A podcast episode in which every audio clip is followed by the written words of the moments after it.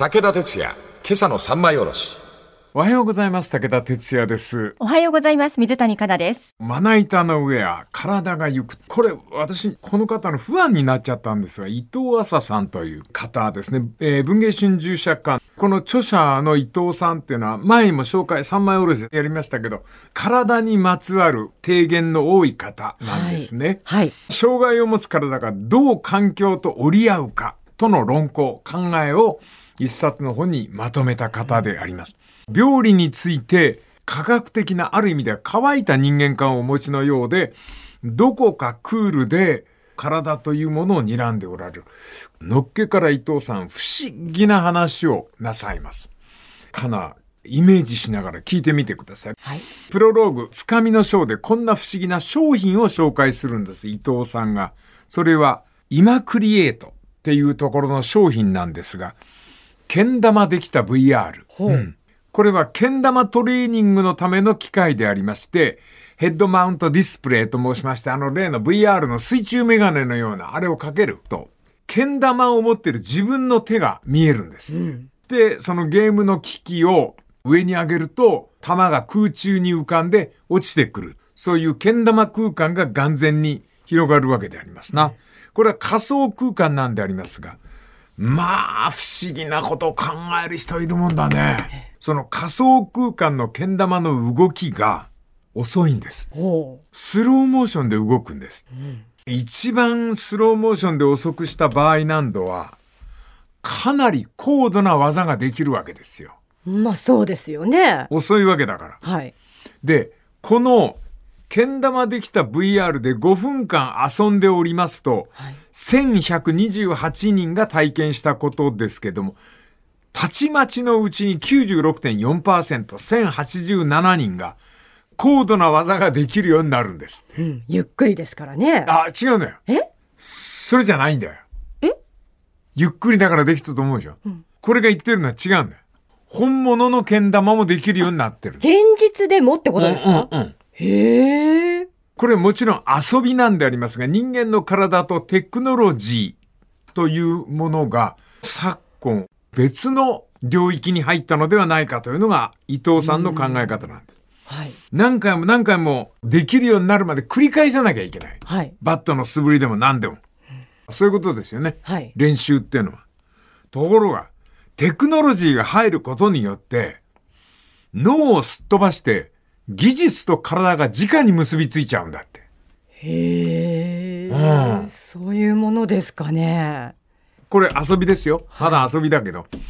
こっから新しい産業広がる可能性があるという。うん。何かに使えそうな気はします。確かに。だって職業訓練とかさ、はい。これちょっと脱線しますね。遠い昔、この三枚おろしでも、あの、お伝えしたことがあるんですけども、脳の中の幽霊という、ものすごく奇妙な心理実験を紹介した本があったんですね。はい。事故や病気等々で手や足が失われた。戦争なんかもそうですけど。だけど、亡くなった手が足がありありと感じられるという。これは原子と言いまして、はい。その手をつくんです。幻の手で。うん。だけどその手は地面の中にスッと入っていくんだ。ほ電車に乗ってて左足がももからないんですけど、ゆっくり伸ばすとちゃんとあって前に立ってる人の足の中に自分の足が入っていくっていう、う。うん。そういうその幻を見るそうであります。はい。で、これまた左手がないんですけど、そのないはずの左手の指の先が傷んだりするという。はい。おすごいんですね、これ。低気圧の接近で大阪にいて、フィリピンの台風の発生を予測することができる。え？低気圧が近づくと気圧のせいで傷むんだって原子。のないはずの指が。それが過敏になると、はい。ミンダナオ島で発生した熱帯低気圧を予見できるようになるんだって。こんな不思議な話は世の中にあるんだな。はい。で、えー左腕をなくしたある方がおられまして、この人が左手の指先の痛みに耐えかねて、脳と心理の研究者である米国チャンドラー博士のとのところに相談したときに、この方が、その、その本の中でですよ。その本の中、脳の中の幽霊の中でやったのは、両の手のひらをテーブルの上に置く。左手ないわけですから、ないんだよ。で、ないところに鏡を置くんだ。はいで、自分が正面に立っていると、右手が左の鏡に映るんで見えるんだ。ええこれでしばらく手を開いたり、グーにしたり、チョキにしたり、そういうことを繰り返してると消えるんだって。え、消える左手の指先の痛み。え、不思議。これは脳を騙してるんです、もう一回。脳はないのに指先の痛みを脳で感じて体に送るわけ。はい。ところが鏡が置いた瞬間、右手が映り込むんで、はい。脳が一瞬あるじゃないかって思うんだって。はい。そしたら痛みがふっと消えていくっていう。この体と脳の関係っていうのが、司令塔とその視点みたいな感じだけではないところに人間の体の不思議がありまして、伊藤麻さんの体は行くはそのことの、つまり体と脳の問題の一冊なんであります。この次また明日のもらい手の上で。武田鉄矢、今朝の三枚おろし。おはようございます。武田哲也です。おはようございます。水谷香奈です。体は行く伊藤麻さん文藝春秋社から出てるこれは面白かったなはい。こんな絵が描いてあるんだ骸骨のような人間の5本指と手のひらがあると思ってください、はい骸骨なんですよねそれを手首にくくりつけて本体のマシンとつなぐほこれ何かっていうとピアノの練習機。いきますよはい。できないことがテクノロジーによってできるようになるという実験であります。とあるラボで、実験室で、エクソスケルトンというマシーンができたそうでありますが、これが今音楽メーカーが一生懸命頑張っているピアノ練習用器具だそうであります。はい。で、これはロボットの手みたいな、あの、なんだっけ？あの、シュワちゃんがやってたやつ。はいターミネーター。はい。あの、ターミネーターの手が、うんあの、金属の手になるじゃん。ええええああんなやつよ。あれを人間の手にかぶせて手を装着するわけ。はい。ピアノの上に持っていくだろう、手を。スイッチ入れるだろう。手がピアノ弾くんだよ。ちゃんと弾けるんですか？知らない。ただ相当いいところまでできるって。へだから、これからは、え。はい。このマシンができると、あの、ピアノの奏者をそのまま機械が記憶するんだって。え？えわかる？その機械の本体の方に誰の演奏で行きましょうかっていうのをうん。スイッチ入れるわけ。はい。その中にショパンとかってあるわけ。うんほんとはショパンの指使いになる。え、すごくないですかそれ？すごいよ。すごいけど、どう驚いていいかわかんない。そんなこと可能ですかね？えっと、ピアノのセンス、あるいはタッチ、微妙なタッチのズレみたいなやつ、えその個性も全部吸い上げるっていう。えええだから、清塚信也って、そこボタンを押すと、清塚信也が自分の両手を支配する。これで練習をすると、ピアノ弾いたこともない。だけど、ものすごい短時間でピアノ演奏ができるようになる。えそのできるようになるっていうのがわかんないんですよね。これ俺もよくわかんない。そういう機械がものすごい勢いで今開発中だっていうのよ。え、じゃあ例えば私がそのなんとかスケルトンですか、うんつけてやります、んボタンでショパンうん。弾きます。うんだその機械取っても私はショパンの残るんだ。うっそその時頭の中に何にもないんだよ。カナの中に。指が覚えるってことなんですかうんね。。指が覚えるの。はあ、そういうことが、ま、あの、完璧じゃないにしても上達が格段に早くなるっていう。これは、あの、古谷慎一さんというピアニストが今あ研究中で芸術とテクノロジーが結びつくつつある時代になっているっていう。これちょっと信じがたいよね。信じがたいんだけども、このあたりからできるできない、それが全然違う次元に入ってきてるんではないか。あなたあれ知ってる？あの、全身に点々いっぱいつけて、ええあの、その人を動かすと、その人の動きが、あの、はい記録できるって。はい。見たことあります。あの、ボルトの100メートル走のランニングは歪んでるんでしょあの人。センターがずれてあの人傾いてるんだって。で、傾いてるのを直そうとするから速いんだって。そうなんですか？うん。それから、棒人形がいて、その棒人形に一郎を教えると、一郎と同じ体遣いをするっていう。そうすると、スポーツ選手の記録が、その、いわゆる映像ではなくて、うん。その、内側の体の動かし方が全部わかるっていう記録の残し方ができる。うんたまにゲームセンターで、はいはいはいこう拳銃撃つようなゲームやると、撃った後手応えとかありますからね。あこんな感じなのかなみたいな。あれを使うと、うん演習場もぐっと小さくなるし、確かにそうですね。で、うんこっからものすごく不思議な話をします。今言ったテクノロジーですね。そのテクノロジーによってどう開発していくかの一つに、スポーツがつながる。これは、歌詞の牧雄さん、心理物理学、あるいは認知神経科学というのを追求してらっしゃる方なんですが、これね、ちょっと私も、ドキッとしたのはここなんだ。あの、ゴルフ。はい。普遍的な良い打ち方っていうのをレッスン書は解く。うん。そうそうだよな。はい。正しい打ち方。うん。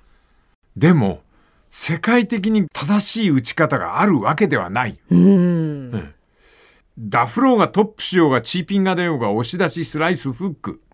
こう、ミスにいっぱい名前がついているが、その先の、に、グリーンと旗があれば、全部ナイスショットになる。はい。つまり体にとって目標に向かう打ち方をすれば正しい打ち方なのであって、その体はどのように正しさを目指すか。ちょっとややこしくなりますけども、こっからなんであります。はい。こっからスポーツを分け入ると様々な分野で活躍できるテクノロジーに結びついた体の動かし方が出てくるという。これね、明日ちょっと面白い。野球ファンの方、ぜひ聞いて、はい。この次また明日、まな板の上で。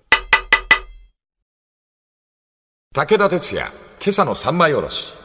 おはようございます。武田哲也です。おはようございます。水谷香奈です。認知科学とか、スポーツ科学なんか研究が進んでいて、はい。柏野さんという科学者の方は研究室をどっかのスポーツ施設の地下にお持ちのようで、はい。この人ね、不便な体を人間はどんな風にして便利に使っているかっていう。うん。これが研究目標らしい。すごいところに目をつけるよね。二足歩行ってロボット作るの大変なんでしょ？難しくて。ええ今それを乗り切った。はい。二足歩行ロボット出てくるようになった。ところが、片足を二足歩行ロボットからなくして、片足で歩くっていうのは君どうするって言われると、二足歩行ロボットはできないわけ。えーっと、ケンケンしていくとかそういうことですか？そうです、。そうです。うん。それもうできない。うん。人間ってすぐできるね。うん。それは何なんだっていう。うん。対応できないんですね。うんあの、不便な体を便利に使う。その固有性に満ちたもの。人間しかできない。その使い方に全人類を覆う人間共通の何かがあるのではないかっていう。はい。そういう研究の目標がある。あの、全部じゃないにしても、あれは知ってるかな。耳の不自由な人たちが指で話す。手のひらで話す。表情で話す。手話っていう。あれ、共通項すごく多いんだってね。共通項。うん。英語の手話も日本語の手話も意外と通じるんだって。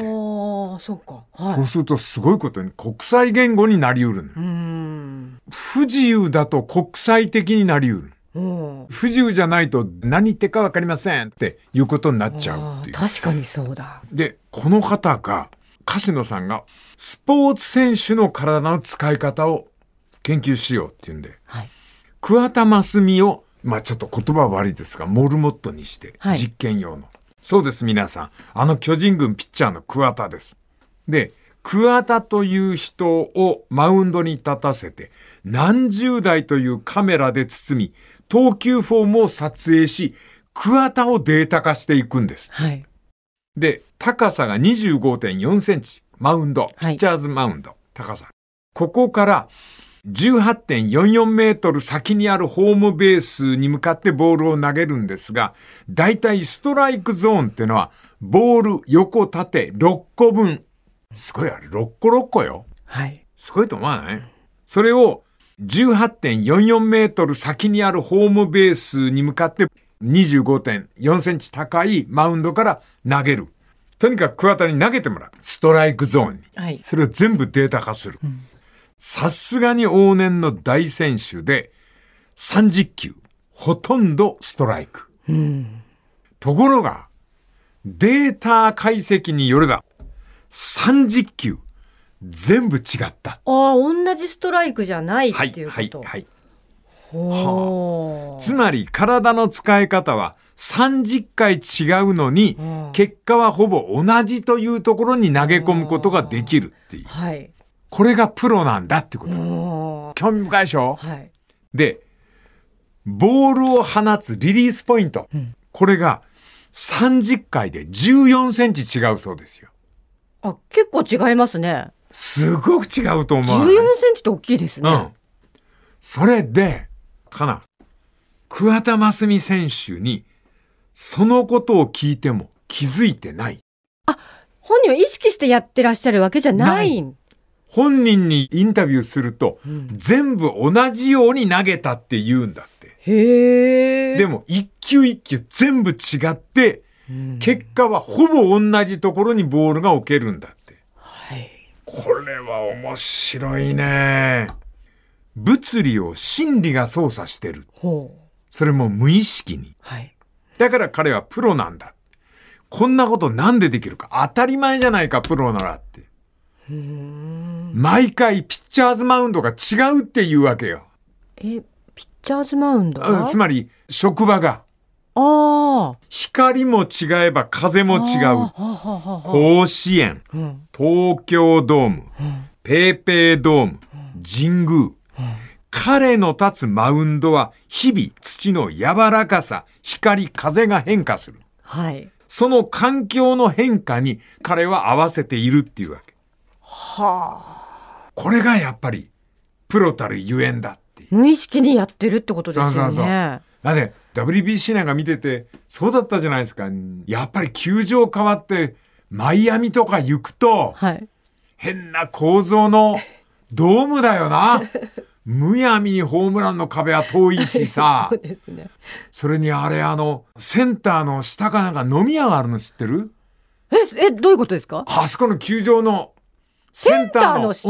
うん、うん。飲み屋？うん。いっぱい飲み屋がいて、ブロンドの可愛い姉ちゃんが ビール運んでんのが少し見えるんだって。え、本当？うんあえ、本当？確かそんな話聞いたよ。ええ。あの、松坂が言ってた。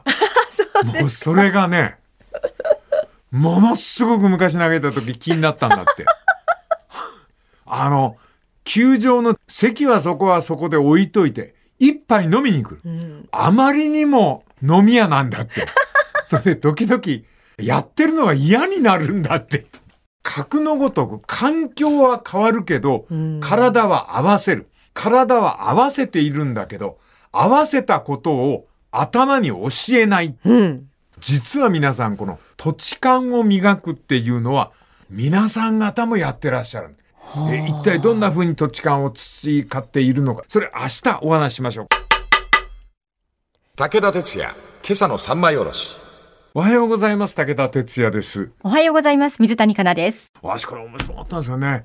桑田真澄がストライクを30球投げる。マウンドで30球ことごとくストライクであった。はい。ところが科学的にその投球フォームを検証してみると、一球一球すべて違う。すべて違って結果は同じ。これがプロなんだということなんですね。プロというのは揺らぎとノイズを持っている。揺らぐんですね。はい。その環境に合わせてストライクゾーンを投げるんですけど、それを筆者は土地勘と名付けました。これを普通の人は何に使ってるかというと、引っ越してはい。新しい自宅ができた。そこに帰るときに、一年ばっか、いろいろ道を変えていく。おお、わかります。わ、わかるでしょ、はい。最短とか、春にもってこいの道とかを見つけていくわけですね。はい。これが土地勘なんですって。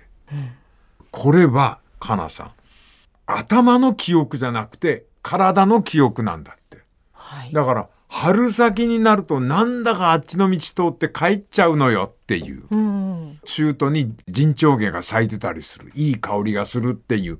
香りの記憶がその人を春先あの道を選ばせるとか。それから商店街で雨降った時はここ通ると濡れないとか。そういういくつもの変化球を帰り道一つにでさえ探るのが人間なんだって。はい。運動スキルにおいて唯一絶対の点と線で結ぶような動き。これで自分を縛ってしまうと、イップスという病気になりやすくなる。運動。あ動きのスキルというのは面で持たないとダメなんだ。さらに興味深いのは、例えば桑田にカーブを投げてもらう。で、彼に、カーブはどうやって投げるのですか？と聞くと、ボールにかけた中指を下へ、そして親指を上へ跳ね上げて、ボールにトップスピンをかける。あ。はい。ところが、桑田が解説したそのカーブの投げ方をハイスピードでよーく見ると、桑田は一切そんなことはしていなかった。確かにボールを下にこすってはいるが、それは桑田が言った中指ではなくて、人差し指でそのことをやってる。で、親指は上に跳ね上げていないんだって。ほ上に跳ね上げるっていうよりも、内に隠すように腕を振っている。う。それは無意識にやってるっていうことなんですかそうなんだ。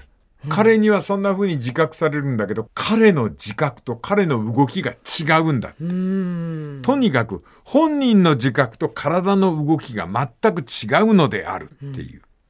これらの本人と体の違いは、本人と手で行っている。つまり、脳の領域の中でも最も脳に支配されている部分が、お互いに実は何も分かってない。はい。脳と第二の脳と言われる指先が全く結びついていないんだ。それでもストライクゾーンに投げ込んでいるのは手なんだと。ここです、謎は。物理科学のマイケル・ポランニーは、この人間の知を暗黙知と呼んだ。はあはで、暗黙知とは私たちは言葉で表現してしまいますけども、言葉の表現よりも実は体の方が多くのことを知っている。知るには対象を知ると方法を知るという知る方法がある。自転車を知っているっていうのと自転車に乗っているっていう違い。だから、桑田が指の使い方に関して知っていることを言ってるんですけれども、投げている指とは違う。う。うん。人間って脳が全てを支配してるんじゃない。それがさっきおっしゃった、うんそこにこうなんか囚われるとイップスになるっていうことですよね。そうそうそうそうそう。これあの読みながら本読みながらつくづく思ったけど、ゴルフのレッスン書読んで上手になんないのはこれだよな。いやおっしゃる通りです。本当に書いてあることでけんね。上手になった試しがないです。そうそう、本読んで。本当に。はい。ざっくりを防ぐ3つのテクニックで何遍ざっくりを繰り返したことが。絶対に左に行かない打ち方。何遍左に打っていったことが。あの時に全部崩れるんだよな。はい。万里の長城の総倒れみたいな感じでさ万里の長城のドミノ倒しみたいな感じ、はい。体をうまく使うためには何をするかっていうとリラックスだよねまあゴルフでも習うときに、はい、力抜いてね、変なとこ力入れない、リラックスして、はい、ラーメンみたいな感じでね、教わりますからね、それ最初ね。言うんだったらチャーシュー麺って言わなきゃ。ラーメンじゃ早いんだよ。チャーシュー麺そんな20ヤードのアプローチはラーメン。そっか。うん。チャーシュー麺。はい、おっしゃる通りです。はいはいこっからまた面白い。これがね、さすが伊藤さんなんだ。これ今までずっとスポーツの話でしょ？はい。突然ね、障害の話になる。うん、あの、体の不自由な人の体を借りて、体のこと考えると、ものすごくわかりやすくなる。ここからちょっと、障害者の方の体の付き合い方を学びましょう。これ次また明日のもらいたの上で。武田鉄矢、今朝の三枚おろし。おはようございます。武田哲也です。おはようございます。水谷香奈です。ここからは障害を持った方の体の使い方、それを学びましょう。例えば視覚障害の人が白状、白い杖を使って歩く。はじめはその白い杖の握り方や跳ね返ってくる音ですね。こう探ってらっしゃいますからね。それの聞き分け方。これがいくつも彼らに教えられるわけでありますが、この白状、白い杖がうまく使えるようになると、この技術から意味の遠ざかりという現象が起きまして、自分の手や手元という近いというところの世界が消えて、白状の使い方でその白状の感覚とか音とかが取り込めるようになると。より遠くへ遠くへ顔が上がっていくそうです。はい。インターナルフォーカス。ここからエクスターナルフォーカスっていう意識が遠い方へ上書きされていくという。はい。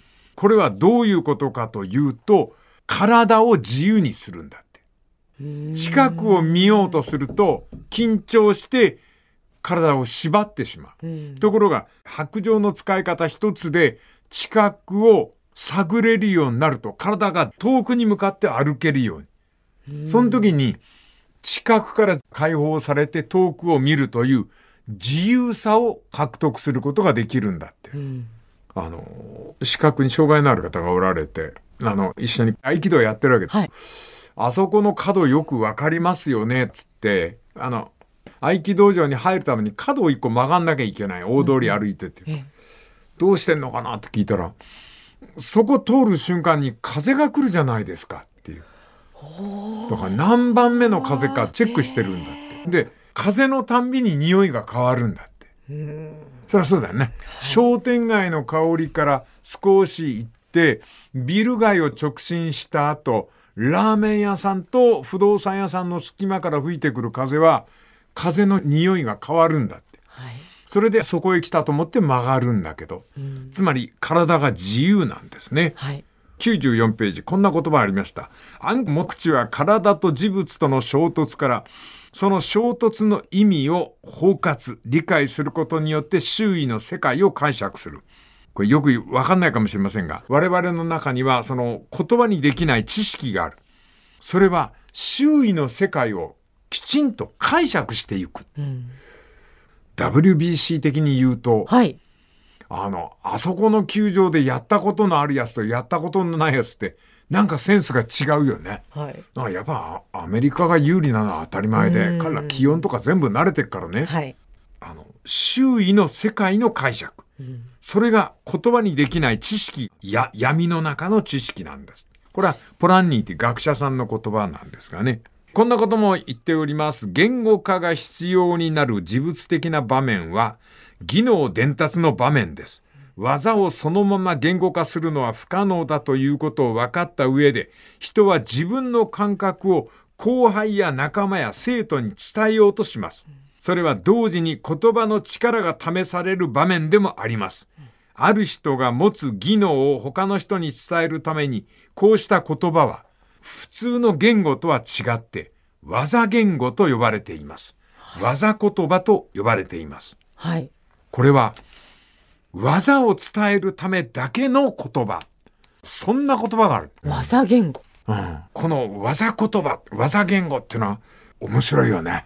わかんないか？どんな感じなんだろう？技言語。これはね、よくあの、長島言葉って言われるやつ。そこ、そうそうそうみたいな、そういうことを技言語ってそううんあははははは。